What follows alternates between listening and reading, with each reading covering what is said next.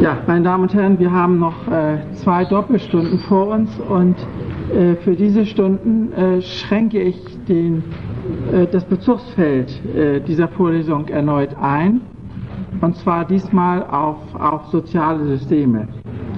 Äh, das bedeutet nicht, dass die Theorie aufgegeben wird, aber es gibt eine Art Trichter-Effekt. wir hatten ja nach einer kurzen Einleitung über die das sich festlaufen der Systemtheorie in der Soziologie dann eine ganz allgemeine Diskussion gehabt über Systemtheorie äh, in der neueren Entwicklung, in den letzten 20, 30 Jahren.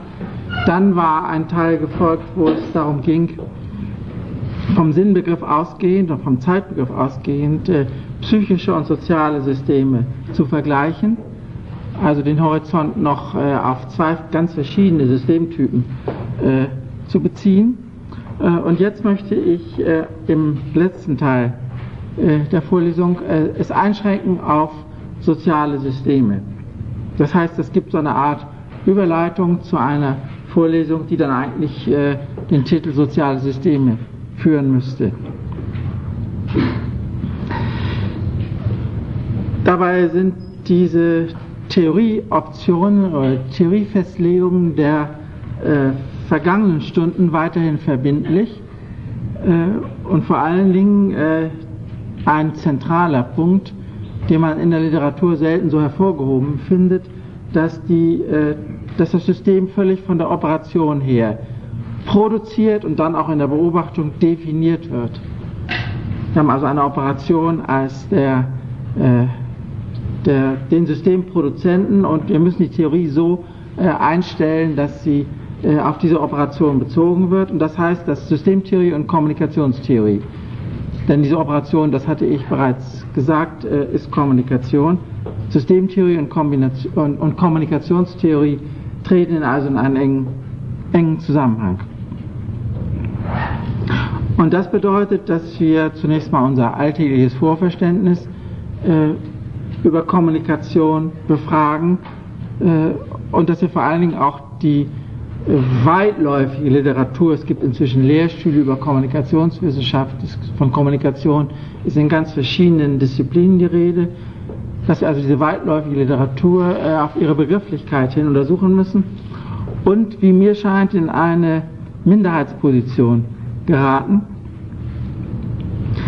Denn äh, im Allgemeinen werden Sie, und wenn man nachliest, findet man es auch in der Literatur, Kommunikation als irgendein Übertragungs- Vorgang äh, äh, denken. Sie selbst sind sozusagen ein Autor oder ein Empfänger äh, einer Kommunikation äh, und der andere, der Partner, äh, übernimmt äh, die Mitteilung, die Nachricht, wie immer man das, Information, wie immer man das formulieren will. Erst ist sie hier, dann ist sie dort und sie sind aktiv oder passiv daran beteiligt.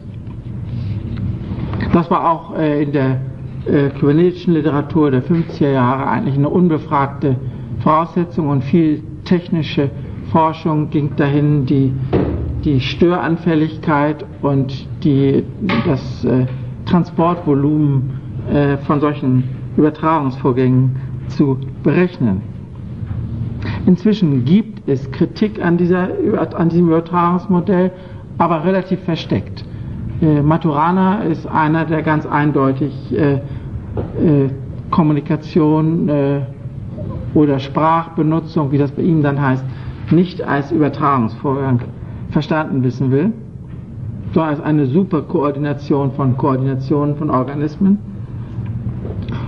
Und es gibt auch andere Einwände, die sich, äh, wie mir scheint, auf äh, zwei Punkte konzentrieren.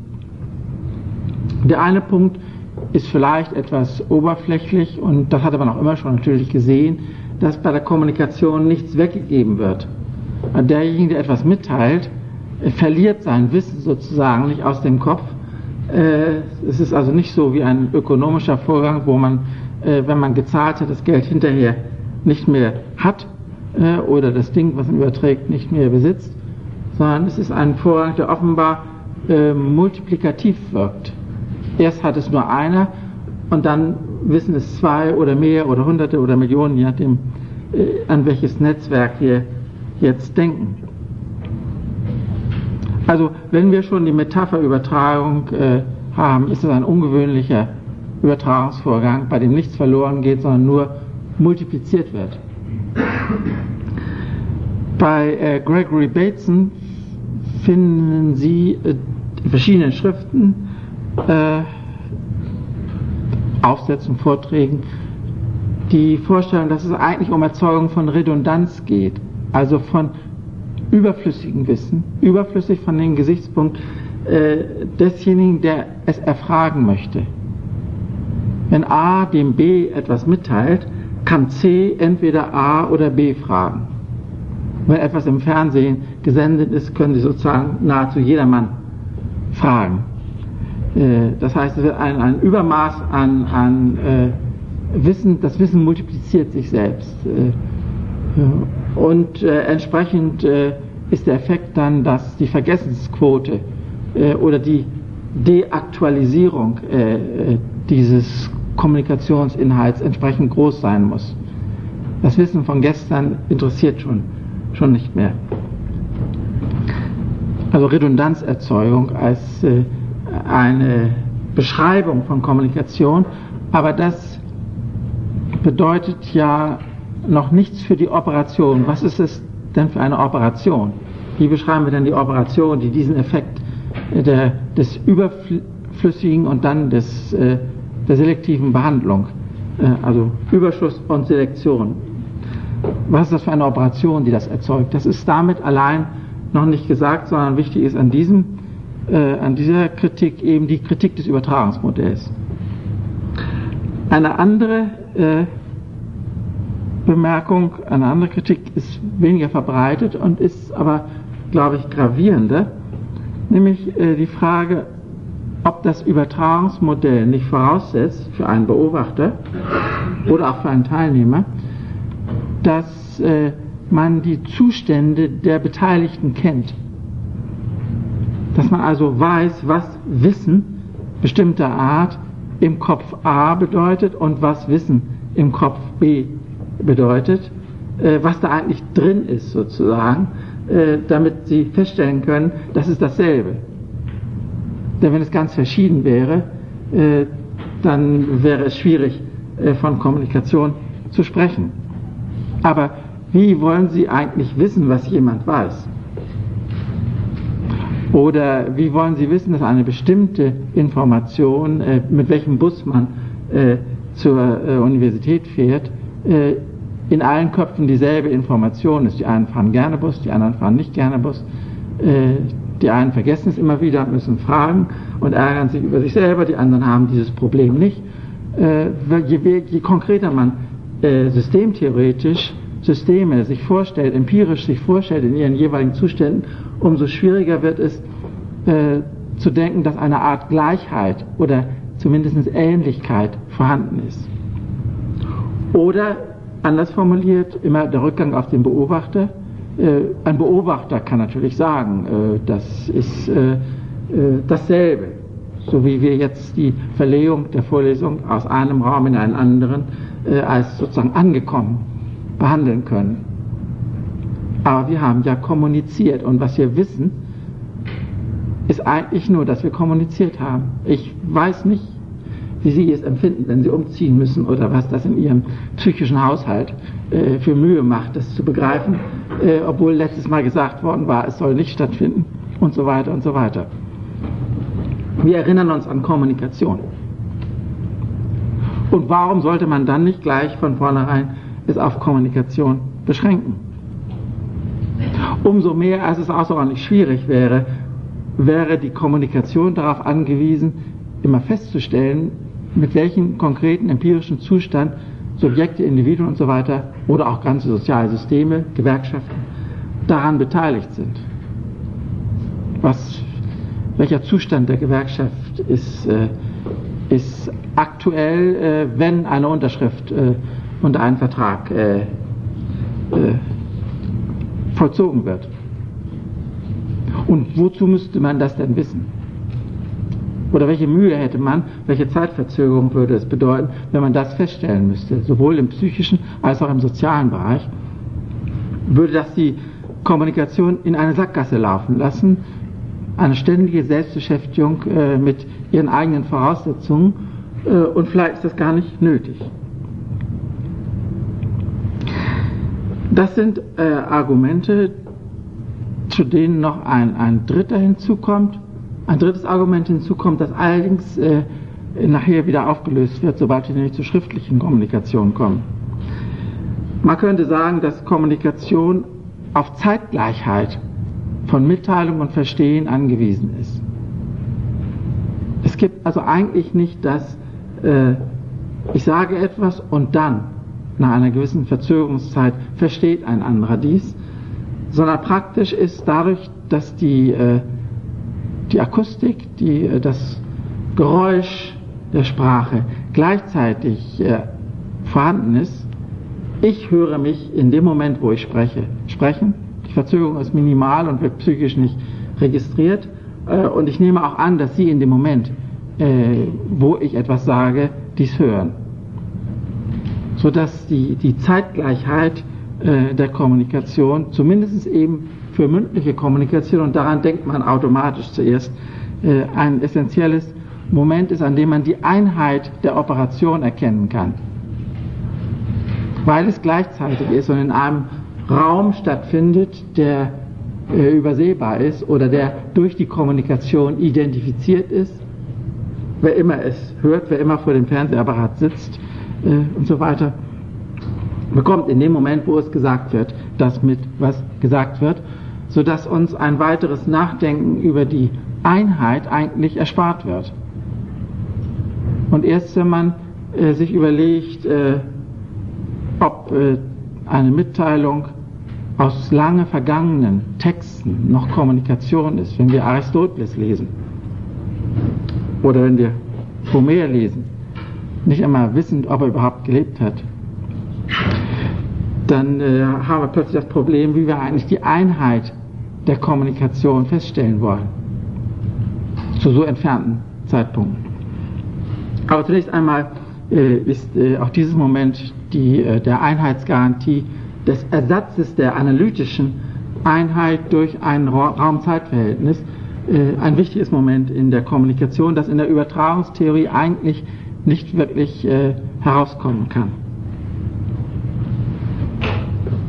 Nun würde jede, jede Kritik einer Theorie, eines Modells natürlich nur funktionieren, wenn man ein Ersatzangebot macht. Also wenn es denn nicht übertragen ist, was ist es dann?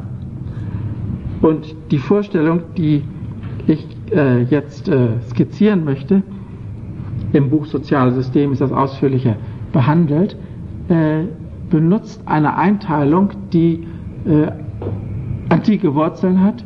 Äh, jedenfalls in der Stoa äh, war das vorhanden.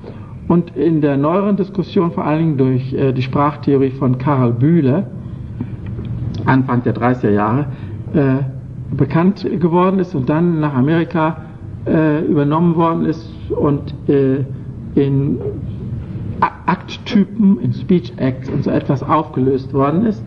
Äh, und es geht immer um eine Dreiteilung, die äh, verschieden formuliert ist, aber eigentlich äh, dieselben Aspekte einer Kommunikation hervorhebt. Äh, ich nenne das jetzt, um Terminologie vorzugeben, die Information, also das, worum es geht, die Mitteilung und das Verstehen.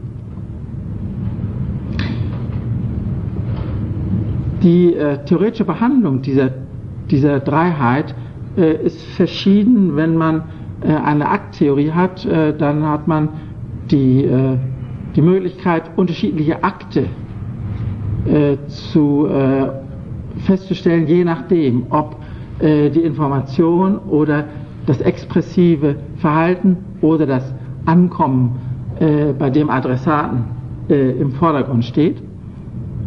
Dann gibt es unterschiedliche Akttypen.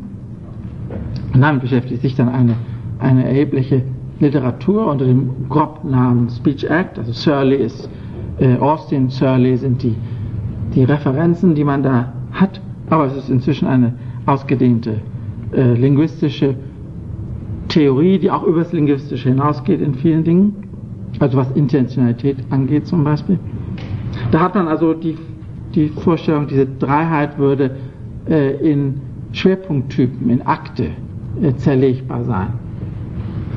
Bei Bühler waren das nur Sprachfunktionen. Also nicht unterschiedliche Akte, sondern äh, das, was die Sprache alles leistet, ist eben Mitteil, Mitteilungsmöglichkeiten anzubieten, Informationen äh, zu fixieren und äh, äh, Übertragungseffekte, pragmatische Effekte oder Verstehenseffekte äh, vorzusehen. Wenn wir die Fragestellung jetzt zuschneiden auf äh, das Problem, was ist eigentlich eine Kommunikation, was ist der Unit Act, das, das die elementare Einheit eines sozialen Systems, dann kann man diese äh, Unterscheidung benutzen, aber in einer etwas anderen äh, Form. Dann werden, äh, wird das, was ich Information, Mitteilung, Verstehen genannt habe, jetzt zu Komponenten einer Einheit. Das würde bedeuten, dass wir äh, die These dann haben, eine Kommunikation kommt nur zustande, wenn irgendwie, und das ist dann eine, zunächst einmal eine evolutionäre Unwahrscheinlichkeit, nämlich wie äh, diese Einheit aus Mitteilung, aus Information, Mitteilung und Verstehen zustande kommt. Es ist klar, wenn Sie sich an die Überlegungen über Sprache erinnern, dass das äh, Sprache im Wesentlichen voraussetzt, jedenfalls wenn es regelmäßig zustande kommen soll und nicht auf einzelne gut verstehbare Gästen beschränkt sein soll. Im Weiteren heißt dies nun, dass äh, diese Einheiten, diese Komponenten, Information, Mitteilung, Verstehen überhaupt nicht isoliert vorkommen können. Dass immer nur Aspekte einer äh, irgendwie operativ zustande gebrachten Einheit sind, aber nicht äh, Bausteine oder Atome oder irgendwelche äh, vorhandenen Zustände sind, die man dann äh, zusammenbaut. Das lässt sich vor allen Dingen am Begriff der Information verdeutlichen. Und das sind wieder Aspekte, die Maturana äh, äh, herausgearbeitet hat, um die übliche, auch biologische Informationstheorie, also man von genetischer Information spricht, um so etwas zu kritisieren. Information ist immer Moment einer, einer Kommunikation, wenn wir es in diesem Kontext behandeln. Ist es also immer nur etwas, was innerhalb des Systems äh, als Information fungiert, innerhalb auch der Autopoiesis so funktioniert, dass die Information den Anlass bieten kann oder immer dazugehört, wenn es darum geht, eine nächste Operation äh, ausfindig zu machen. Das kann man relativ gut einsehen, wenn man sich überlegt, was mit Information eigentlich gemeint ist. In äh, einer ziemlich geläufigen äh, quasi Umgangssprache äh, spricht man manchmal von Daten, manchmal von Informationen, äh, so als ob das dasselbe sei. Und man denkt automatisch an, ja, an Zettel oder an, an kleine Notizen, an Stückchen, äh, kleine kleine Einheiten, die hin und her geschoben werden können. Man kriegt Informationen von irgendwoher äh, und äh, gibt die dann weiter, nachdem man das eigene hinzugetan hat, sie, sie deformiert, verfälscht oder was immer hat. Äh, aber es ist eine Art Handelsware, die von Hand zu Hand geht und das passt natürlich zu einer Übertragungstheorie. Wenn man sich aber genauer ansieht, wie die Information eigentlich definiert ist, dann ist es immer eine Überraschung. Äh, oder eine Auswahl aus mehreren Möglichkeiten.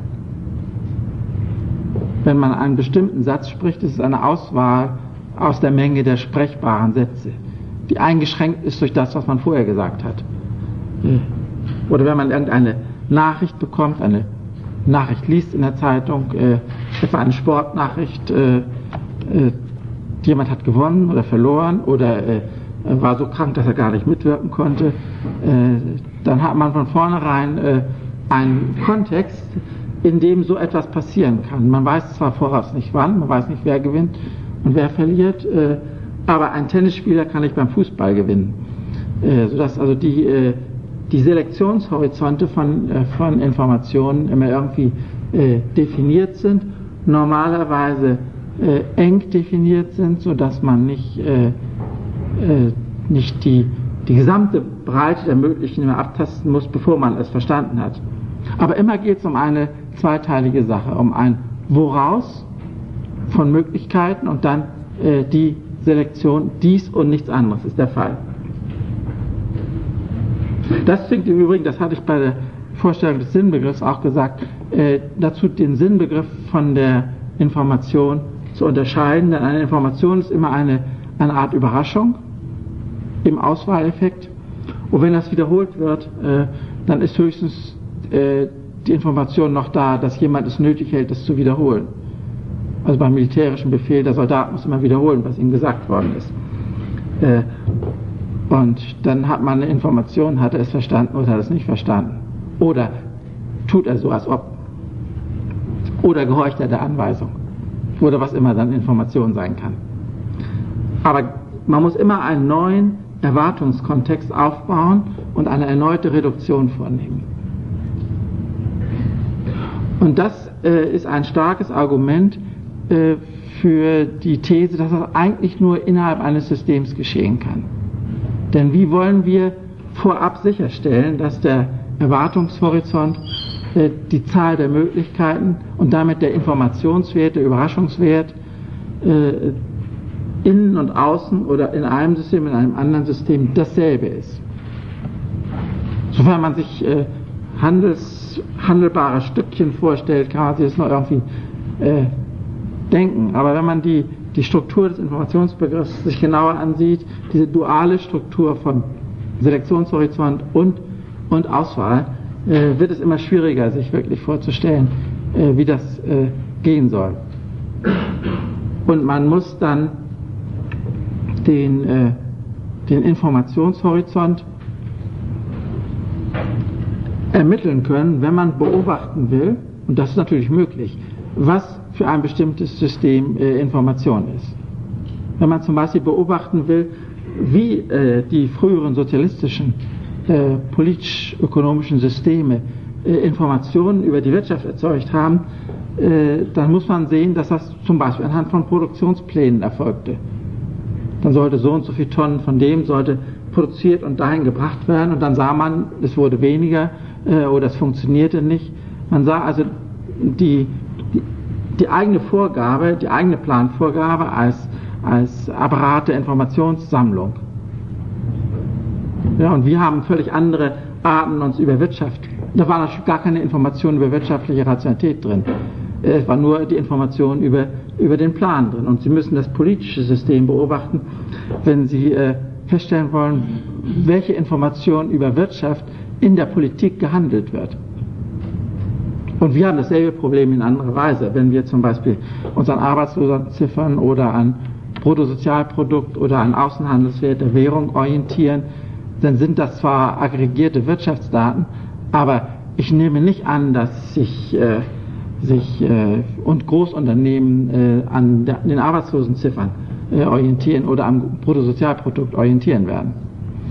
Sodass der Rahmen dessen, was äh, sozusagen bilanzmäßig zählt in einem Unternehmen und deswegen in äh, großen Mengen wirtschaftliche Rationalität steuert, einerseits, und der Rahmen dessen, was politisch relevante Information aus der Ökonomie ist, sich deutlich unterscheiden.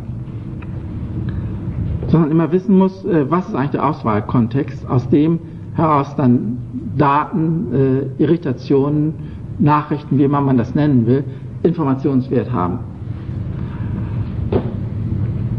Das, wieder, das jetzt zurückgespult auf, auf äh, unser abstrakteres Thema, dass Information tatsächlich immer eine ein Aspekt von Kommunikation ist.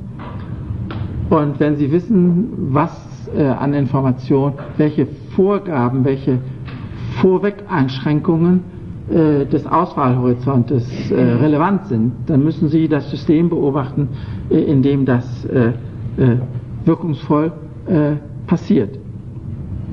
Und wenn Sie ein anderes System haben, haben Sie andere Informationen. Und das passt dann zu der zu der These der operativen Schließung, zu der These der Autopoiesis, in dem Sinne, dass man sagt, äh, Information ist immer ein äh, systeminterner äh, Vorgang, ein, ein Aspekt einer systeminternen Operation. Dasselbe äh, würde, da braucht man gar nicht so viele Argumente, natürlich auch für Mitteilung gelten, äh, denn ohne Mitteilung äh, kommt keine Information zustande und ohne Mitteilung kommt auch keine, kein Verstehen zustande. Es muss also irgendjemand äh, die Kopplung äh, zur Information herstellen und dabei beobachtbar sein. Ich glaube, das äh, brauche ich jetzt nicht weiter auszuführen, denn ich, wahrscheinlich hat sich noch niemand äh, eine Kommunikation und eine Mitteilung äh, vorstellen können. Wenn man konzidiert, dass das unabsichtliche Mitteilungen sein können und die Konstruktion von Absichten äh, für bestimmte Zwecke nötig ist, aber normalerweise nicht nötig ist. Dann der, die dritte Komponente, Verstehen. Auch hier ist irgendwie von vornherein evident, dass man nur etwas verstehen kann, was gesagt worden ist dass also das Verstehen nicht äh, etwas ist, was äh, herausgelöst aus der Kommunikation begriffen werden kann. Das kann man natürlich ändern, wenn man einen hermeneutischen Begriff von Verstehen hat und damit äh, aus dem Bereich von für Kommunikation verwendeten Texten ausschert und äh, sozusagen die Welt als ein Verstehensproblem oder was immer äh, behandeln will. Die Hermeneutik hat Tendenzen, vom Textbegriff zu starten sozusagen, dann aber äh, den Textbegriff äh, über den Bereich äh, des für Kommunikation gebrauchten hinaus auszuweiten. Und entsprechend hat man dann einen anderen äh, Verstehensbegriff. Und das gilt, das, da ist eine enge Kopplung, mindestens als Schleiermacher, auch für psychisches Verstehen. Wenn man verstehen will, warum jemand äh, so handelt, wie er handelt, äh, braucht man nicht unbedingt Kommunikation und ist auch nicht äh, unbedingt auf Kommunikation angewiesen. Man braucht äh, Kenntnisse und man muss äh, das, was man beobachtet, ein Verhalten, zurückrechnen können auf den internen Horizont des anderen, was er damit gemeint haben wollte und warum er das äh, so sieht und nicht anders sieht. Er oder sie. Äh, es gibt also, der Verstehensbegriff selbst ist äh, äh, in anderen wissenschaftlichen Kontexten elagierbar, ausweitbar. Aber für unsere Zwecke, wenn wir in der Kommunikationstheorie von Verstehen sprechen, ist immer eine, eine Komponente äh, gemeint, ohne die die Kommunikation nicht abgeschlossen werden kann. Und die überhaupt zur, zur Realisation, zur Aktualisierung von Kommunikation beiträgt.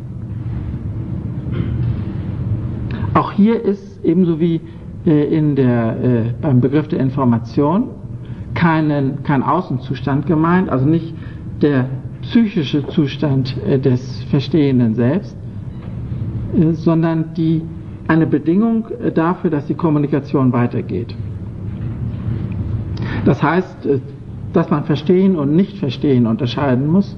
Wenn jemand überhaupt nicht versteht, was gesagt wurde, also zum Beispiel die Sprache nicht kann, dann läuft die Kommunikation nicht weiter. Oder auf, auf äh, ganz elementaren Grundlagen. Man versucht es mit Englisch, das geht auch nicht. Dann versucht man es mit Körperzeichen und, äh, und irgendwie versteht man, dass man nicht versteht. Und, äh, und dann kann es immer noch ziemlich lange weitergehen, wenn man es gelingt, die Kommunikation auf, auf andere Ebenen äh, zu übertragen.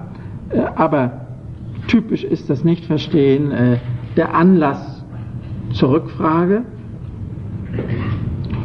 und zur Klärung innerhalb des Kommunikationsprozesses. Also es wird wieder eingespeist in die, in die Kommunikation selbst.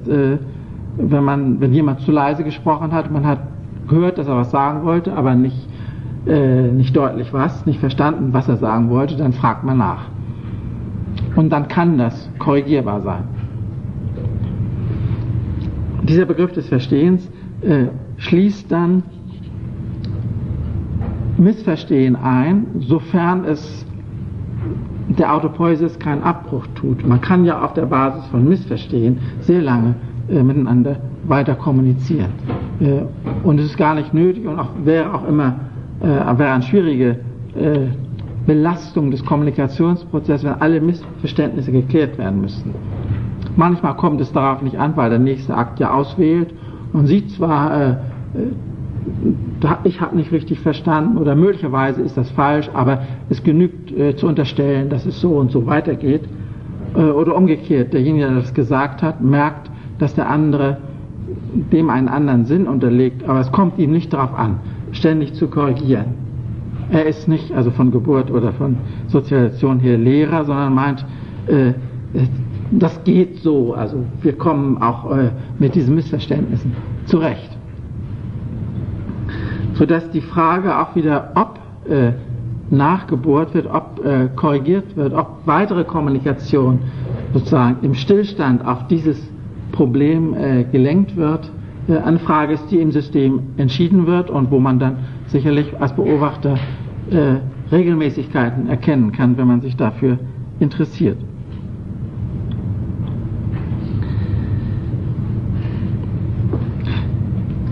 Die äh, zentrale Frage ist äh, jetzt, wenn wir also einmal diese drei Komponenten äh, durchgegangen sind, wie eigentlich die Einheit der Operation konstituiert. Was macht die Kommunikation zu einer Einheit? Es ist ja nicht irgendwo, es müssen nicht irgendwo Informationen, Mitteilungen, Verstehen vorkommen, sondern es muss irgendetwas äh, passieren, das eine Synthese leistet. Und wie kommt das eigentlich zustande? Wenn man mal sagt, dass wir nicht zu hohe Anforderungen an, an richtiges Verstehen äh, stellen und dass der Mitteilende äh, nicht wirklich seinen inneren Zustand bekannt geben muss und dass man nicht unbedingt wissen muss, aus welchen Horizonten die Information ausgewählt wird. Alle diese Abschwächungen, äh, praktikablen, pragmatischen Abschwächungen zugestanden, ist immer noch nicht ganz klar, wie eigentlich die Einheit zustande kommt. Und hier würde ich, und das unterscheidet uns jetzt auch deutlich von jeder Handlungstheorie, beim Verstehen ansetzen. In der, äh, Im Theorieaufbau einer Theorie, die differenzialistisch und unterscheidungstheoretisch und vom Beobachter her äh, angesetzt ist, fällt ja eine Trias immer irgendwie auf. Wieso drei? Manchmal, meistens haben wir ja immer zwei Seiten, gut und böse und so weiter. Äh, groß und klein, allgemein, besonders oder was immer, äh, und schließen das dritte gern aus. Und jetzt haben wir plötzlich eine Dreierunterscheidung. Wie ist das äh, äh, zu denken? Vielleicht so, äh, dass der dritte Faktor äh, die Aufgabe hat, die beiden anderen als dual zu sehen, als Unterscheidung zu sehen und sie zusammenzufügen. Wenn man Ebenenmodelle liebt, würde man sagen, äh, das ist auf einer anderen Ebene. Aber das braucht äh, uns jetzt äh, nicht zu irritieren. Wir könnten uns zunächst einmal einfach darüber wundern, dass die Stiftung der Einheit daneben geordnet ist. Dass sozusagen von drei Komponenten einer zuständig ist, um die Zweiheit, die Unterscheidung von Information und Mitteilung als Einheit zu behandeln. Sozusagen Sprung in die Einheit, damit es weitergehen kann. Sie erinnern vielleicht, dass ich bei der Behandlung der Zeichentheorie äh, oder der Semiotik äh, so ein ähnliches Problem hatte. Es gibt Bezeichnendes und Bezeichnetes. Und was ist eigentlich die Einheit dieser Unterscheidung?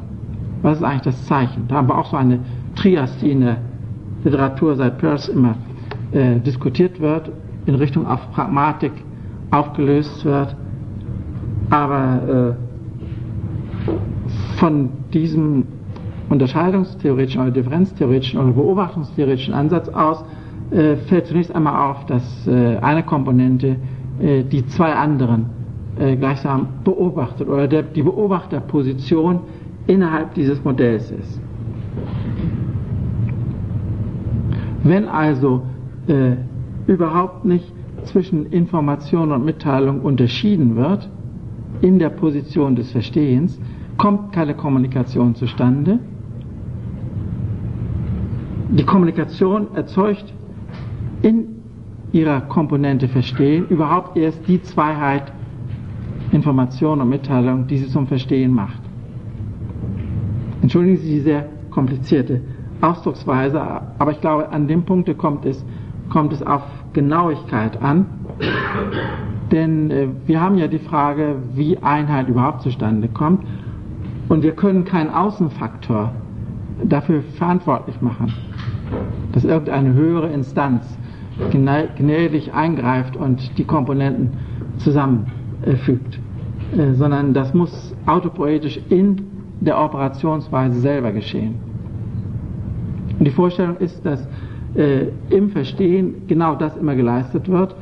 Äh, wie explizit ist eine ganz andere Frage, aber immer so, dass man Kommunikation überhaupt nur wahrnimmt, wenn man äh, sieht, feststellt, dass jemand etwas gesagt hat. Und dass man dieses jemand und den etwas unterscheiden kann. Das schließt ein, dass jemand über sich selber spricht. Dass er sagt, ich bin heute aber müde oder äh, ich habe keine Lust oder ich möchte gern das du. Auch dann gibt er eine Information über sich selber und wir sind raffiniert genug, um ihm äh, die Informationen, die er über sich selber gibt, nicht ohne weiteres abzunehmen, sondern äh, sofort den Gedanken zu haben, wieso wünscht er jetzt das? Wieso ist er in dem Zustand oder wieso bezeichnet er sich als jemand, der in dem Zustand ist, dass er etwas wünscht? Dem, dem Raffinement sozusagen nur Zeit- und Kapazitätsgrenzen gesetzt und wenn es uns darauf ankommt, können wir sehr, äh, sehr subtil äh, reagieren äh, und wenn nicht, normalerweise dann eben nicht. Aber die, die These ist, dass im Verstehen der Unterschied zwischen Information und Mitteilung fundamental ist, dass wir andernfalls nur Verhalten erleben, was auch Aufschlüsse geben kann über andere Menschen, aber eben nicht Kommunikation ist. Und dass im Verstehen auch die die Verbindung zwischen Information äh, und Mitteilung äh, geleistet wird. Und zwar weitgehend über Sprache, denn wenn jemand sich sprachlich ausdrückt, äh, ist es klar, dass er das, was er sagt, mitteilen will.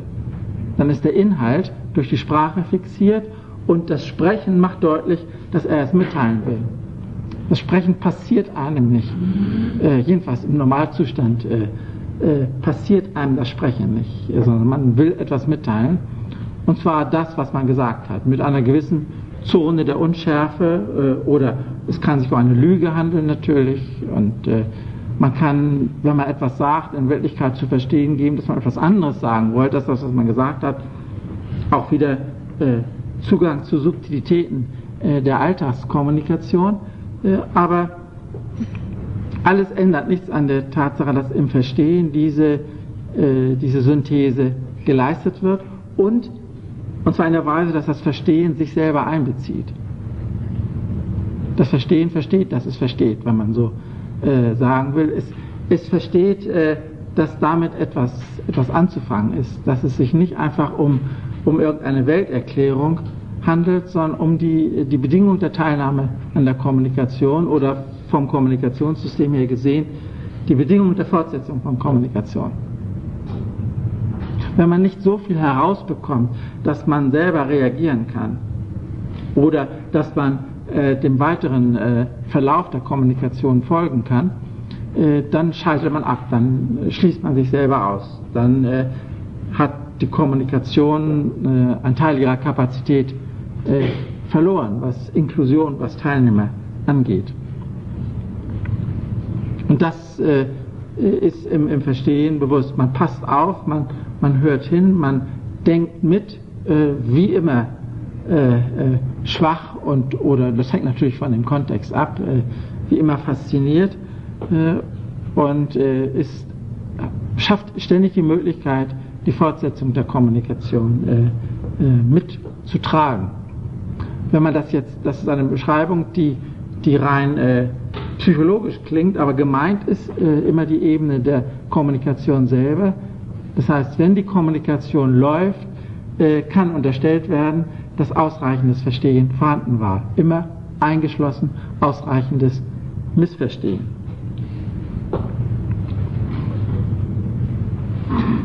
Dies äh, ist der Grund dafür, dass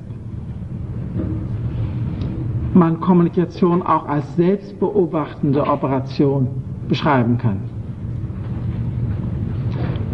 Sie erinnern die Abstraktion des Begriffs der Beobachtung. Es geht darum, eine Unterscheidung zu benutzen, um etwas zu bezeichnen.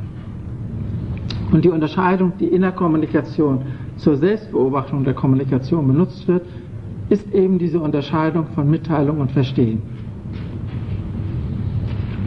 Sodass ohne eingebaute Selbstbeobachtung Kommunikation überhaupt nicht laufen würde. Und dies ist ein, ein Merkmal, was äh, in vielen Hinsichten nicht typisch ist, weil wir ja deutlich zwischen Operation und äh, Beobachtung unterscheiden. Von normalen Lebensprozessen, biochemischen äh, Prozessen oder auch vom organischen Verhalten her gesehen, ist die Selbstbeobachtung nicht in dieser Weise eingebaut. Es gibt äh, komplizierte Feedback-Apparate, wenn man das dann schon Beobachtung nennt, weil immer Zustände diskriminiert werden, äh, gut, dann hat man einen anderen Beobachtungsbegriff und kommt dann auch zu, zu einer ständigen Selbstbeobachtung, etwa des Immunsystems oder des Nervensystems. Aber äh, der Unterschied ist, ist deutlich und in der Kommunikation äh, ist das äh, eine, eine Unvermeidbarkeit. Wir können, wenn wir die Begriffe so setzen, äh, nicht mehr umhin zu sagen, dass Operation und Beobachtung nur äh, uno acto, also in einem Zuge äh, vollzogen werden können.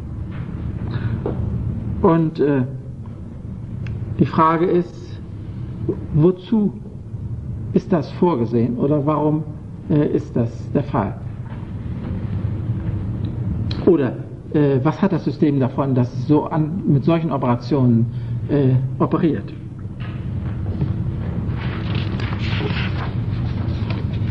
Die Antwort darauf hängt äh, mit der Frage zusammen, was eine Kommunikation überhaupt erreicht oder bewirkt. Oder was der Effekt oder was die Funktion einer Kommunikation ist. Und auch hier haben wir eine, eine äh, klare kontroverse Situation in Bezug auf äh, das Normalverstehen, normale Anschauung einerseits äh, und äh, eine verbreitete Theorie, äh, die meint, äh, die, äh, der Sinn von Kommunikation liege in der Herstellung von Konsens. Also man versucht, jemanden zu überzeugen, man versucht, etwas rüberzubringen, man versucht, eine Information, die bei einem selber ist, in einen anderen Kopf zu bringen und dann dieselbe Information als Ausgangspunkt für eine gemeinsame Weltorientierung oder gemeinsames Handeln und dergleichen zu sehen. Funktion der Kommunikation als, als Herstellung von Konsens. Das ist natürlich äh, in, ins Normative, da das, da das weitgehend missglückt oder unkontrollierbar bleibt, kann man eine Norm daraus machen und sagen, wenn es auch nicht geschieht, es sollte jedenfalls geschehen. Die Leute äh, sollten sich um Konsens bemühen und das sei eigentlich kommunikatives Handeln in der Terminologie von Hamas. Es gibt viele andere Arten des kommunikativen Verhaltens, aber kommunikatives Handeln sei immer konsensorientiert. Äh, wenn man von diesem Konzept der Autopoiesis äh, ausgeht, kriegt man es dann mit, mit der Angst, und zwar mit dem Bedenken, was denn nachher geschieht, wenn der Konsens mal erreicht ist. Äh, dann müsste es ja eigentlich aufhören. Und äh, Chesky hat Habermas mal diese Frage gestellt und äh, was kommt denn nach dem Konsens? Äh, und natürlich äh, ist für Habermas genü genügend Schwierigkeiten der Welt vorhanden, dass wir nie äh, zu einem Konsens in allen Fragen aller Leute kommen können. Also die Lebenswelt gleichsam als unterstellter Konsens enthält immer noch so viel, so viel Volumen an, an, an Diskrepanzen, dass die Gefahr, dass wir befriedigt uns in den Sessel zurücklehnen und sagen, nun haben wir es erreicht jetzt ist die Kommunikation nicht mehr nötig, jetzt sind wir uns einig. Aber äh, wenn das so ist und wenn also Komplexitäts- oder Volumenprobleme tatsächlich so, so formidabel, so, so dramatisch vorhanden sind, äh, was ist dann eigentlich der Sinn, äh, das Gegenteil äh, zu fordern? Oder was ist äh, der Sinn, die Konsenssuche in den Kommunikationsbegriff so einzubauen, dass alles andere nicht eigentlich Kommunikation ist. Warum machen wir aus einer Unmöglichkeit eine Norm? Oder äh, anders gefragt, äh, wer sagt denn, in welchen Fällen das praktiziert werden soll, wenn es schon nicht in allen Fällen praktiziert werden kann?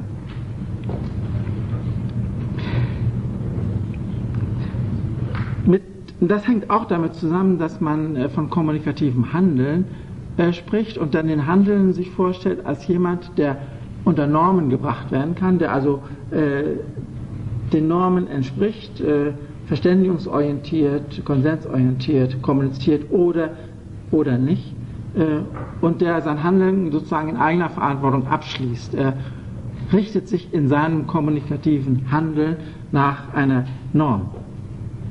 Das alles wird äh, anders, wenn wir ein anderes Terrain besetzen und sagen, Kommunikation ist ein, ein eigenständiger Prozess, der zwar Mitteilung als Handeln definieren kann, aber damit nicht die ganze Kommunikation erfasst, sondern allenfalls Adressen markiert. An wen müssen wir uns wenden, äh, wenn etwas zweifelhaft ist, an den, der es gesagt hat. Oder äh, Verantwortung, wer hat äh, die Information so bearbeitet, dass wir darauf reinfallen und nachher feststellen, äh, das war alles verkehrt und das Wichtige war übersehen, Risiken waren unterschätzt und wie immer äh, man das heute äh, sagen würde. Also Kommunikation ein von Handeln abgehobener Prozess, der Handlungen äh, attribuiert, zurechnet, konstruiert, äh, aber nicht selbst Handlung ist.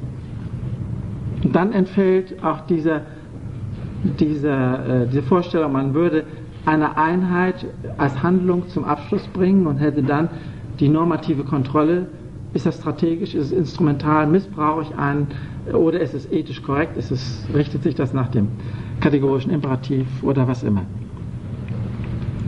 Stattdessen, nur um die, die, die Differenz deutlich zu machen, stattdessen äh, würde eine Theorie, äh, die den Kommunikationsakt, die Einheit äh, einer, eines kommunikativen Ereignisses, einer kommunikativen Operation mit Verstehen enden lässt, völlig offen lassen, was dann geschieht.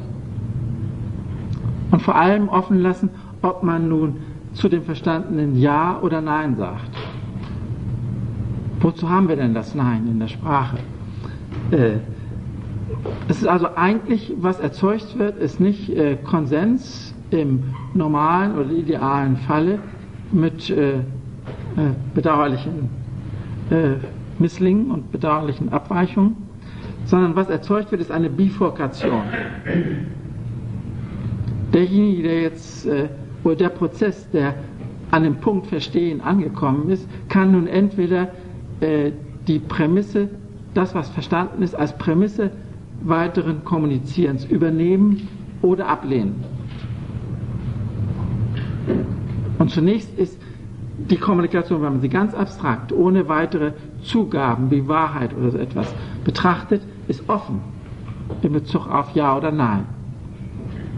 Und es wäre relativ schlimm, wenn die Kommunikation selber äh, schon die Neins äh, defavorisieren würde äh, und äh, uns äh, irgendwie, wir empfinden das nachher als Rhetorik oder als Persuasivtechnik, ich komme darauf zurück. Aber zunächst einmal hoffen wir, dass die Kommunikation uns nicht verführt, sich für richtig zu halten, als bloße Kommunikation.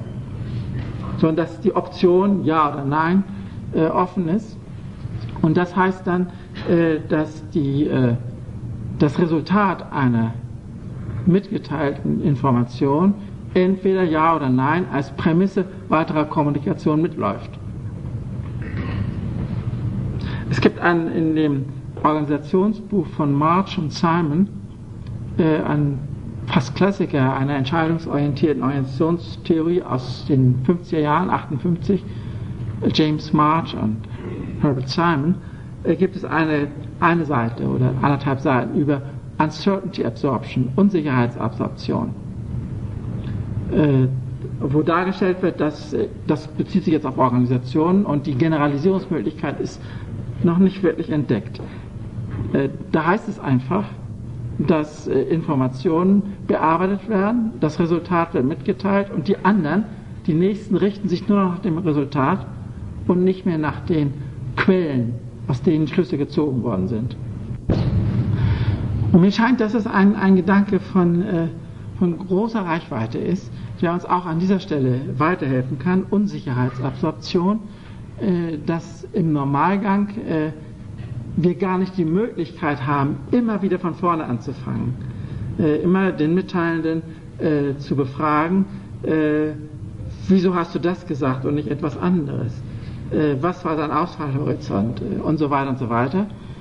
Wir können uns also nicht immer wieder in, die, in das, was schon vergangen ist, eingraben. Äh, die Zeit läuft uns davon. Äh, aber wir können Ja und Nein sagen. Anstelle äh, von Untersuchungen, äh, wieso äh, etwas zustande gekommen ist, wieso eine Information jetzt Text geworden ist oder laut gesagt worden ist, wieso das jetzt auf der Agenda steht, wieso das wie eine Tatsache angegeben ist. Wir brauchen uns vielleicht darum nicht mehr zu kümmern, aber wir können sagen, glaube ich nicht. Äh, oder wir können natürlich auch um Erläuterung bitten, in begrenztem Maße. Aber der Kommunikationsprozess selbst hat es in gewisser Weise eilig oder er ist auf, auf Sequenzierung angewiesen. Er kann sich nicht ständig wieder in sich selber verschlingen, sodass äh, die Ja-Nein-Option eine ganz abstrakte Option ist, die abkürzend wirkt und äh, dann äh, die nächsten Schritte determiniert, je nachdem, ob man nun auf dem Nein weiterläuft und auf einen Konflikt äh, zusteuert oder ob man unbesehen gewisserweise das, äh, die Mitteilung als Grundlage für weitere Kommunikation unterstellt. Im Übrigen gibt es eine, eine sehr schöne äh, Definition von Autorität, äh, die ich dem Habermas mal als Ersatz für seine Herrschaft äh, angeboten habe. Das von Karl Joachim Friedrich kommt das. Äh, und in einem, ich glaube, in der ersten Band Nomus, eine Tagungsreihe in USA, äh, wo Autorität definiert ist als äh, Capacity for Reason Elaboration, also Fähigkeit, Gründe anzugeben die aber als Fähigkeit schon wirkt. Wenn man immer fragt, welche Gründe hast du und für die Begründung dann wieder Gründe sucht, hat man wieder dieses, äh, diese Unmöglichkeit des ständigen Rückgehens in die Vergangenheit. Und Autorität wirkt dann als eine Unsicherheitsobstruktion, als eine Art von Vereinfachung, äh, die es ermöglicht, auf der Annahme, der könnte äh, Gründe geben oder der könnte sagen, wieso er äh, dieses Thema und kein anderes nimmt. Auf dieser Basis läuft es weiter. Und äh, man kann sich fragen, ob Habermas überhaupt ohne, wenn schon ohne Herrschaft, also ohne Drohpotenzial, nun ja, äh, aber ohne Autorität, wie soll das, wie soll das praktisch gehen? Sodass diese, diese Gedankenlinie Autorität und Unsicherheitsabsorption, Vereinfachung, Reduktion von Komplexität als Voraussetzung äh, weitere Autopoiesis, als Voraussetzung des Anschließens von Operationen, glaube ich, eine sehr äh, in die Kommunikationstheorie an sehr fundamentaler Stelle eingebaut äh, werden sollte und der dazu gehört die Option Ja und Nein, die eben auf die äh, eine Steuerungsfunktion hat in Bezug auf weitere äh, Kommunikation, aber nicht oder nicht äh, äh, regelmäßig dazu führt, dass man die Grundlagen, den Vorgang der Unsicherheitsabsorption als solchen nochmal wiederholt oder wiederholen lässt oder ausbauen lässt.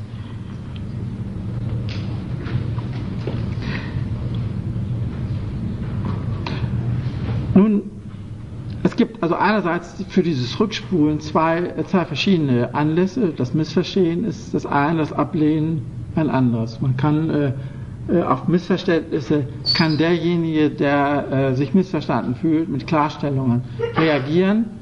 Äh, kann den Prozess sozusagen anhalten und äh, sagen, ich sehe schon, das ist nicht gut angekommen, ich wollte eigentlich so und so äh, sagen. Oder äh, oder umgekehrt, er reagiert auf ein Nein und sagt, äh, fragt dann zurück, wieso äh, lehnst du ab? Oder er antizipiert ein Nein in der Mitteilung und gibt schon von vornherein äh, Argumente, die ein etwaiges Nein, was er befürchtet oder für wahrscheinlich hält, überwinden. Das alles äh, sind nur äh, Modifikationen der grundlegenden Bifurkation und die These ist, dass wir einen Zusammenhang sehen zwischen, zwischen Autopoiesis, also der Offenheit des Immerweitermachens, äh, und der äh, Nichtlinearität des Anschlusses. Dass also nicht nur eine Bahn äh, läuft, sondern dass man, dass man äh, zwei Möglichkeiten hat. Und dieses, diese Vereinfachung der Binarität als Kompensation für die äh, unerforschliche Komplexität des Vorgangs selber äh, dient. Wenn das äh, aber so ist, hat man äh, die Frage, ob es nicht dann zu einer Gleichverteilung von Ja's und Neins kommt. Wie, wieso äh, gibt es überhaupt mehr Ja's als Neins? Oder trifft das überhaupt zu? Äh, wie wird also die, äh, die Option nun weiterhin gesteuert? Das äh, kann man in verschiedenen Hinsichten ausarbeiten. Eine Möglichkeit ist zu sagen, dass äh, die Kommunikation, wenn man sagen darf, logisch, eigentlich beim Verstehen anfängt und nicht beim Mitteilen. Und dass derjenige, der mitteilt, immer schon antizipiert, ob er verstanden wird und ob es angenehm oder unangenehm ist, akzeptabel oder nicht akzeptabel ist, was er sagt. Dass also in der Mitteilung zirkulär die Bedingung des Verstehens immer schon äh, vorweggenommen ist und man die Teilnehmer genügend sozialisiert sind und der Kommunikationsprozess selber genügend durchsichtig ist, dass man abschätzen kann, äh, ob es Erfolg haben wird oder nicht Erfolg haben wird. Ich denke, dass diese, diese Voraussetzung eine, ganz elementare Voraussetzung der Kommunikation ist. Denn sonst wäre es tatsächlich äh, völlig äh, unwahrscheinlich, dass man Verstehen erzeugt, was nicht ständig zur Ablehnung führt. Denn man muss ja immer davon ausgehen, dass es verschiedene Köpfe sind äh, und dass äh, der Kommunikationsprozess äh, äh, dadurch, dass er Informationen behandelt, immer selektiv ist. Und dadurch, dass er Sinn behandelt, immer eine Auswahl aus anderen Möglichkeiten, die mitpräsentiert sind, äh, angibt. Und wieso sollte das dann im Weiteren sich immer bewähren? Wenn man nicht diese Art von vorgreifender Selbstkontrolle einbaut. Das hat sicherlich auch äh, mit der elementaren Situation der Interaktion zu tun. Wenn man äh, unter Anwesenden kommuniziert, äh, merkt man relativ rasch, ob man, äh, ob man ankommt oder, oder manche sind unempfindlich dafür, aber die meisten sehen dann doch, äh, dass sie, äh, dass sie nicht ankommen oder können ungefähr abschätzen aus den Gesichtern, ob es, ob es geht oder nicht geht. Und die die Interaktion, äh, die Gleichzeitigkeit, äh, die, auch der, die mitspielende Wahrnehmung ist eine gewisse Kontrolle dafür, dass äh, etwas gesagt wird, was auch akzeptabel ist. Oder dass erkennbar wird, dass man auf Konflikt aus ist. Das ist natürlich interaktionell durchaus möglich. und kann die ganze, die ganze Kommunikation auf Konflikt anlegen. Und das, das, ich meine, das ist verständlich, das funktioniert kommunikativ. Ob es angenehm ist und was daraus folgt, ist eine andere Frage. Aber wir sind auf der Ebene des Kommunikationsprozesses und hier ist ein Nein äh, oder ein Konflikt äh, kommunikativ durchaus verständlich. Wenn es nicht verstanden wird, hört es sowieso auf. Ob es äh, angenehm oder unangenehm ist, ob es über ein Ja oder über ein Nein läuft. Ich denke nun, dass in dieser diese Normalsituation unterbrochen wird. Und jetzt muss ich auf einen abschließenden Teil äh, dieser Stunde vorgreifen, wenn es zu schriftlichen Kommunikationen kommt. Das ist in sich eine Merkwürdigkeit. Ich komme, wie gesagt, gleich darauf zurück. Im Moment äh, genügt mir aber die, die, äh, das normale Wissen, äh, dass es Schrift gibt äh, seit mehreren tausend Jahren und dass man äh, sich auch gewöhnt hat, was anfangs nicht so war, Schrift für Kommunikationszwecke, nicht nur als Aufzeichnung, sondern für Kommunikationszwecke zu benutzen.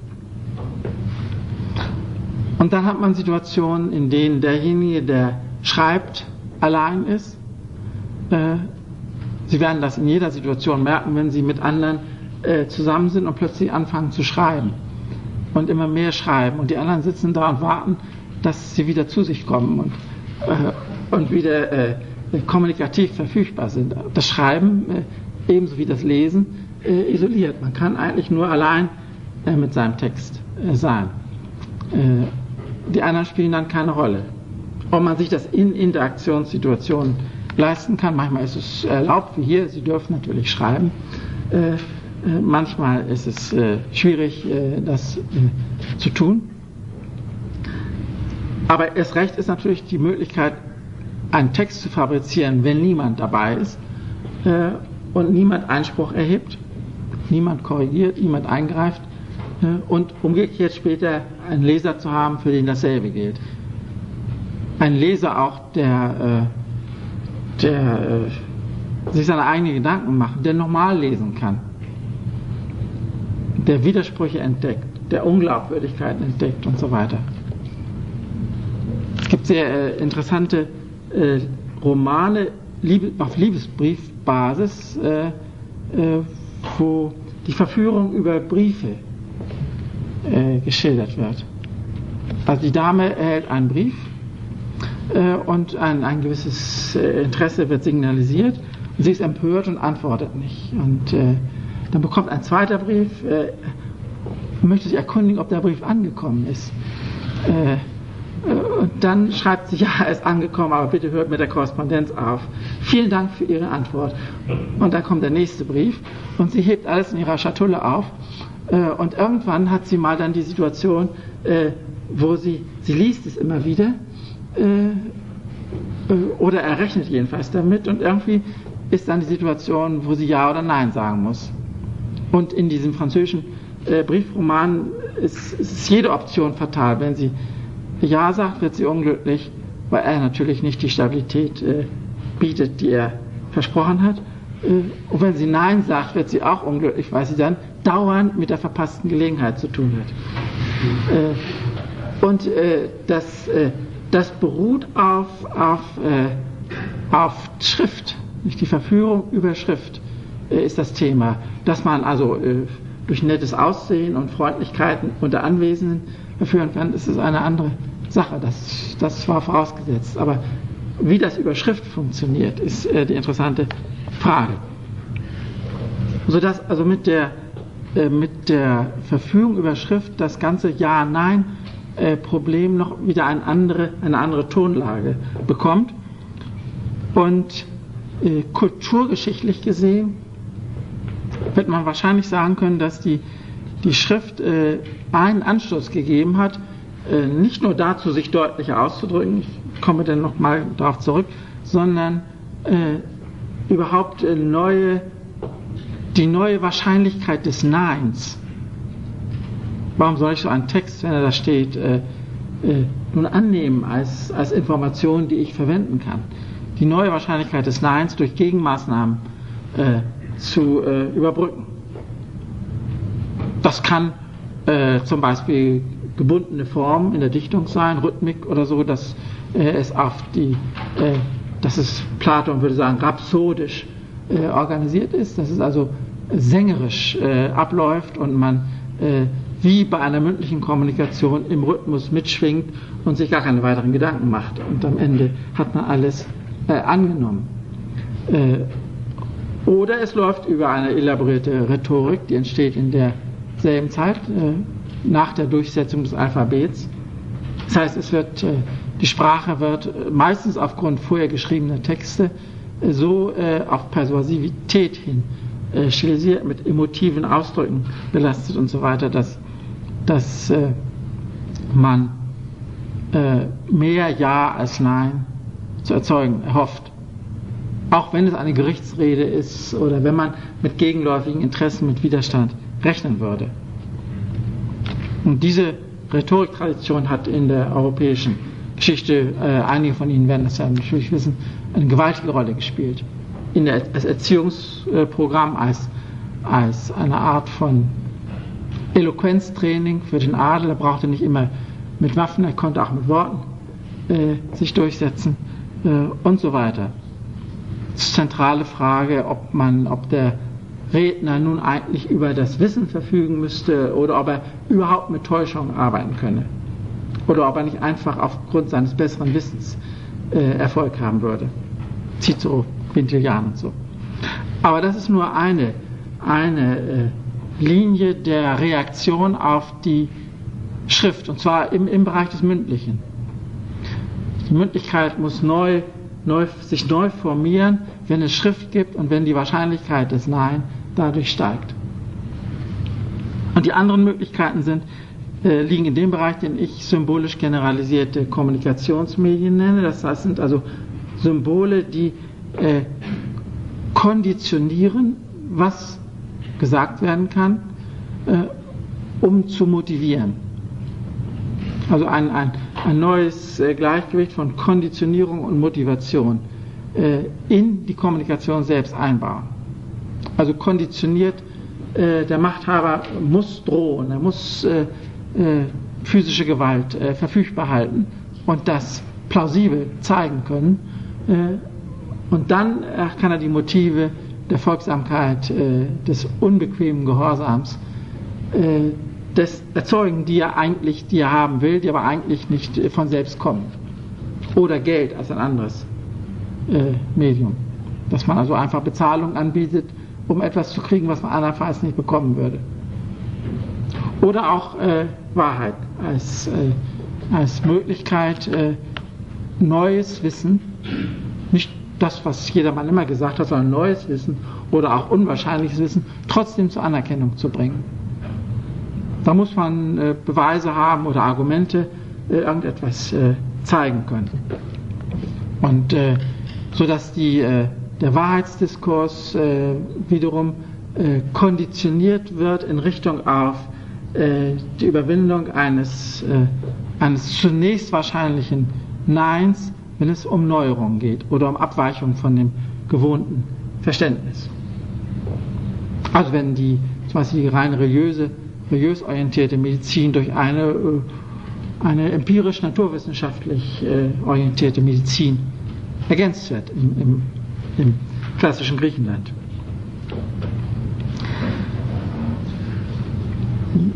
Der Punkt ist, dass wir äh, eine, diese Parallelität der der Vorschaltkontrolle, die immer nötig ist, und der äh, Verstärkung der Chancen zu positiver Resonanz, dass wir das äh, mit einem einzigen Theoriekonzept äh, erfassen können, nämlich mit der Theorie der Bifurkation, der Gleichverteilung von, von Ja und Nein und der Vorstellung, dass die Kommunikation zustande kommt, auch wenn noch nicht entschieden ist, wozu man sie verwendet positiv oder negativ, ob man sie als Grundlage weiterer Kommunikation äh, braucht oder nicht braucht.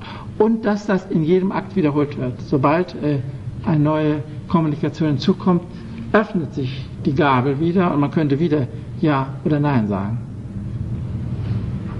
Und die, äh, ich stelle mir vor, dass äh, diese Situation eine Art Kulturevolutionsprogramm gewesen ist, in dem Sinn, dass man sich ständig bemühen musste, Ablehnungen äh, unwahrscheinlich zu machen, obwohl sie zunächst einmal wahrscheinlich sind. Sodass der, der, die Theoriestruktur äh, an dieser Stelle dann in, in historische Forschung übergeht, in die Frage, wieso sich also Politik formiert oder wieso sich eine, eine Wirtschaft formiert, die dann irgendwann äh, mit gemünztem Geld äh, arbeiten kann und so weiter und so weiter. Das ist jetzt äh, ein Teil dieser äh, Überlegung zur, zur äh, Reaktion auf Ja-Nein-Bifurkation. Eine andere Frage ist, die ich jetzt nur als Frage erwähnen möchte, die mir aber äh, in der, gerade in der heutigen Situation bedenkenswert erscheint, ob man nicht äh, reflektierte Verständigung auf der Basis des Neins erreichen kann. Ob es nicht äh, im politischen, äh, aber auch zum Beispiel in, der, in allen äh, äh Ehefragen äh, und so äh, die Möglichkeit gibt, den anderen bei seiner Überzeugung zu belassen, ihn nicht zu bekehren, ihn nicht zu einem aufrichtigen Ja zu bringen, aber eine Verständigung zu erreichen, die genau diese Toleranz des Neins gleichsam für den Moment und auf Widerruf äh, neutralisiert. Das Nein bleibt da als Wahrscheinlichkeit, aber man verständigt sich, wir machen es mal so, mal so, mal bekommst du recht, mal bekomme ich recht. Wir steigern äh, etwa die Unsicherheit äh, in Bezug auf das Richtige so stark, dass man ohnehin nur noch pragmatisch äh, machen kann und dass es letztlich dann äh, egal ist, sofern die Positionen widerrufbar bleiben.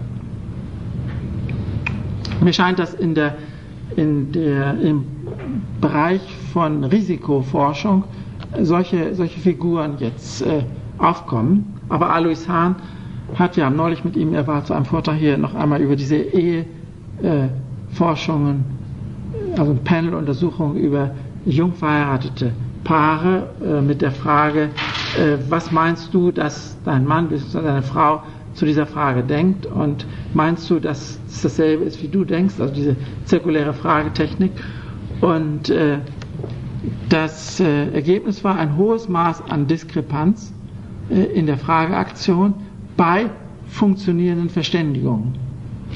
Offenbar haben sie äh, äh, Möglichkeiten gefunden zu vergessen oder zu ignorieren, äh, was sie eigentlich denken, dass der andere denkt oder das nicht auf dieser Ebene nicht mehr abzustimmen, sondern äh, äh, ganz konkret zu sagen, also heute gehen wir mal ins Kino oder äh, dies muss erst bezahlt werden und dann das. Äh, oder um was es immer in einer Ehe gehen kann. Und ich denke, wir haben im Moment in, in der Schweiz läuft so ein, ein Forschungs in St. Gallen über Risikodialoge, wo es um die, das Zusammenkommen von Industrie, Versicherung, Politik und Bürgerinitiativen oder äh, also protestinteressierten äh, Leuten äh, äh ist und, äh, und auch da ist die Frage, äh, kann man eine, eine Politik oder eine, eine Kommunikationslinie erreichen, bei der jeder akzeptiert, dass der andere anders denkt, eine Verständigung, äh, so wie eine Prognose gebaut wird. Das heißt, man sieht nicht die Zukunft, aber man sieht das, äh, den Punkt, an dem sie geändert werden muss.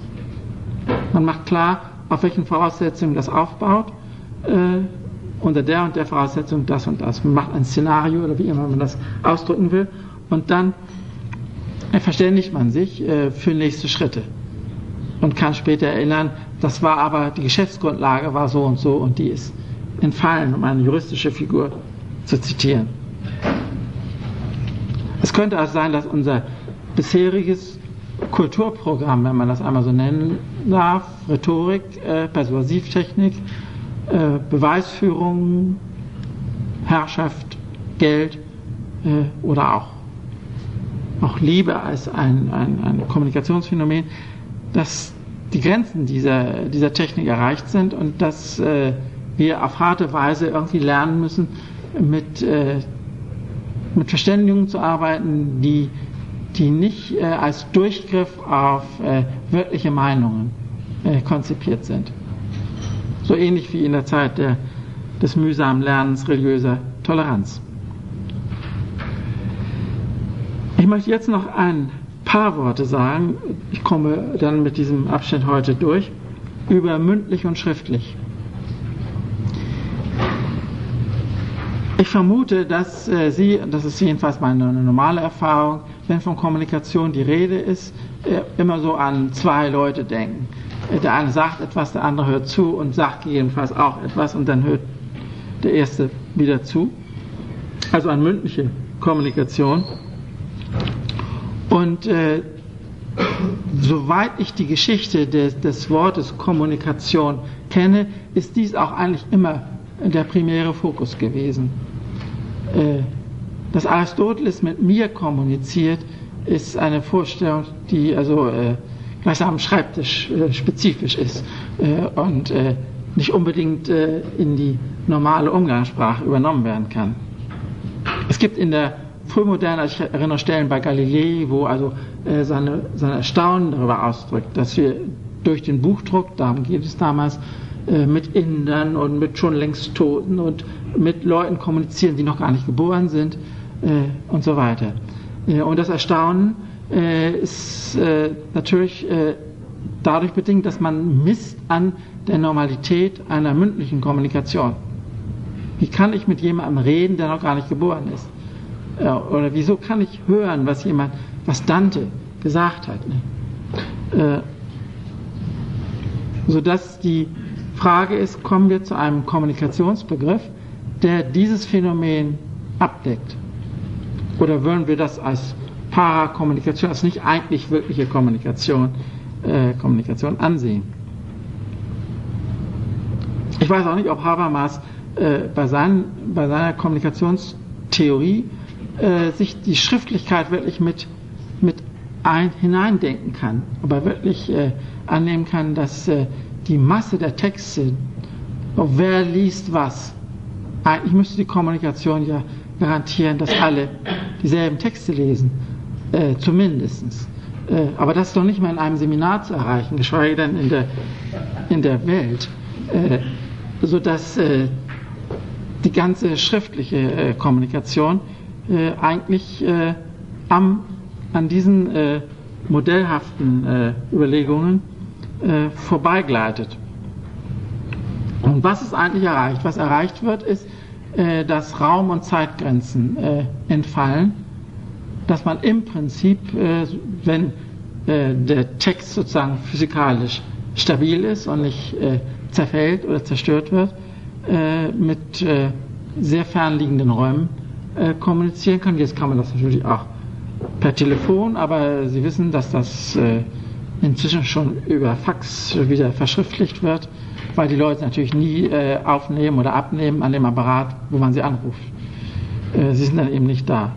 Äh, und ein Fax äh, läuft schnell durch. Äh, also Schriftlichkeit über große Raumdistanzen und natürlich über äh, Zeitdistanzen, wenn man Buchdruck und so etwas bedenkt. Und die Frage ist jetzt, geht jetzt nicht die Einheit verloren? Sie erinnern, dass ich die Einheit vom Verstehen her definiert hatte und von der Antizipation des Verstehens. Der Mitteilende äh, muss sich um Verständlichkeit bemühen, wenn er irgendwie in der, in der Landschaft des sprachlich Möglichen herumhantiert, äh, wird es bald zu Ende sein mit der Kommunikation.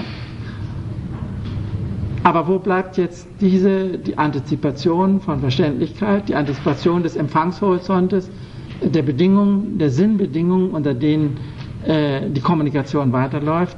Wenn es äh, um Jahrhunderte gehen kann äh, oder wenn es äh, um äh, Übertragung in zu völlig unbekannten äh, Empfangshorizonten gehen sollte.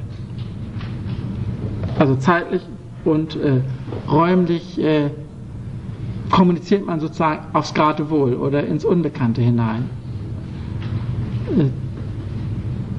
Es gibt verschiedene Möglichkeiten, sich die Situation vorzustellen. Das eine ist, dass es immer spezifischere Kommunikationsweisen gibt. Also die Wissenschaft ist so eingeteilt, dass äh, man genau weiß, äh, hat etwas gelesen und man denkt sich die Empfänger der eigenen, äh, der eigenen Produkte so, als ob sie das auch gelesen hätten äh, und entsprechend vorbereitet seien und streut nicht querbeet in, durch die Disziplin. Aber auch sonst natürlich in, äh, wenn man also äh, in, sich in der Wirtschaft umsieht, die einzelnen Firmen haben ihre Märkte, sie kennen ihre Märkte und ihre Vertreter und sie äh, könnten in anderen Märkten gar nicht, äh, nicht operieren. Äh, die äh, ganzen Kommunikationsvoraussetzungen sind hoch spezialisiert, äh, was eine der Schwierigkeiten ist, wenn man äh, Ökonomie speziell umbaut von, sagen wir, von Waffenindustrie auf Markt, auf Konsumgüterindustrie und so weiter und so weiter. Die kennen einfach nicht das, äh, den, mit dem sie kommunizieren. Sie können die Empfangsbedingungen ihrer, ihrer Objekte, die Zahlungsbereitschaften, die Auswahlkriterien und so weiter nicht abschätzen. Das ist für sie ein, ein unzugängliches Land. Und das, solche Sachen können durch Spezialisierung in gewissem Umfang äh, korrigiert werden. Aber noch wichtiger dürfte sein, dass äh, die Texte selber aus sich heraus verständlich sein müssen. Soweit man äh, Forschung, und es hat, gibt ziemlich viel Forschung zu der Frage, wie sich äh, äh, Schrift und dann Buchdruck auf die grammatische Struktur der Texte, auf die Satzordnung äh, auswirkt. Äh, und da ist äh, klar, dass die Sätze aus sich selbst heraus oder aus den vorherigen und folgenden Sätzen heraus verständlich sein müssen und nicht auf situative Referenzen äh, angewiesen sind. Es gibt natürlich Bücher für Spezialisten, das gehört in diese erste Gruppe von Korrektiven, äh, aber auch die müssen, dürfen nicht mit, äh, was man sagt, indexical expressions äh, durchsetzt sein. Ich hatte bei der Vorstellung des Zeitbegriffs von Aristoteles schon so ein Beispiel gehabt, wo äh, im Text noch, äh, noch Worte wie zugleich oder so verwendet werden äh, oder dass jetzt substantiviert wird äh, in ein Top nün, das jetzt äh, und dann fährt es im Text äh, und dann muss man sehr darüber nachdenken, was nun eigentlich ein Jetzt ist. Ein Jetzt ist, während man sagt, jetzt ist es aber schon Viertel vor sechs, dann weiß jeder, was gemeint ist, wenn man sagt, jetzt ist Viertel vor sechs. Also diese Art von äh, Situationsanspielungen müssen entfallen. Der Text muss, muss ganz anders durchkonstruiert werden. Und äh, das ist, äh, gehört zum Beispiel zu den, zu den Phänomenen, die man in der Schule und in der, äh, auch bei äh, Leuten mit geringer Schulbildung erlebt, dass sie ständig noch äh, situative Referenzen haben und gar nicht merken, dass ein anderer mit dem sie reden, gar nicht versteht, wovon die Rede ist. Äh, das ist also diese typische Unterschichtensprache, äh, diese, diese äh, Nicht-Schriftkultur in die Sätze hineinbringen kann, sondern mit Worten wie jetzt oder eben oder dies Zeug, und man weiß nicht, was für Zeug es ist, hantiert und entsprechend also nicht über Schrift sozialisiert ist. Mir ist im Übrigen äh, im Verkehr mit Schweizer Bergbauern aufgefallen, dass die in ihrem Schweizerdeutsch auch, auch äh, Verben und Substantive weglassen, äh, wenn das selbstverständlich ist. Und wenn man den Rest überhaupt noch akustisch mitbekommt, äh, sind das also völlig unvollständige Sätze, die aber offenbar äh, für die Kommunikation untereinander ausreichen. Äh, und dann sieht man, wie also eine Schulerziehung oder ein, eine die, die, Älteren sind zum Teil äh, kaum zur Schule gegangen, weil sie im Sommer auf der Alm sein mussten. Wie das äh, sich, äh, wie die Schriftkultur auch in die, in die artikulierte Normalsprache eindringt, äh, so als ob man auch für Leute, die man nicht kennt, verständlich sein muss, so als ob man für spätere und für fernab äh, existierende Menschen die gleiche Art von Sprache verwendet. Und das, ist, äh, das sind Sachen, wo es also äh, relativ viel äh, auch linguistische Literatur zu gibt, wo man heute noch sehen kann an etwa mittelalterlichen Texten, was aus der mündlichen Erzähltradition stammte, in der Art, dass man am Text sieht, dass die Bekanntheit der Story vorausgesetzt wird. Das haben Sie schon x-mal gehört. Äh, äh, Chanson de Geste oder was immer, Roland, äh, Geschichten, das kennen Sie und dann wird äh, die Leistung besteht nur im Ausschmücken von Details. Äh, und da wird noch etwas hinzugefügt und die Geschichte verlängert sich in diese Richtung oder in jene Richtung. Äh, und an der Art, wie, wie Texte produziert werden, erkennt man noch, dass der Produzent nicht äh, mit, einem, mit einer Verbreitung über Buchdruck rechnet. Dass die Struktur einer schriftlichen Kommunikation äh, anders ist und dass das äh, Jahrhunderte gebraucht hat, um das durchzusetzen. Eine letzte und ganz offene Frage, wie ich überhaupt keine Antwort weiß, ist, ob wir mit Kommunikation auch noch dann rechnen, wenn auf Serialität verzichtet wird. Wenn man also Computerinformationssysteme äh, hat, wo man sich fallweise etwas heraussucht, was man selbst dann neu kombiniert. Wo gar nicht äh, ein Satz auf den anderen folgt, sondern eine Information da ist und dann ein, ein Spektrum von Verweisungen äh, auf andere Informationen gegeben ist. Und man sitzt äh, und macht sich eine Bahn und ruft auf den Bildschirm, was man dazu braucht, äh, ohne eigentlich äh, zwischen Information und Mitteilung unterscheiden zu können.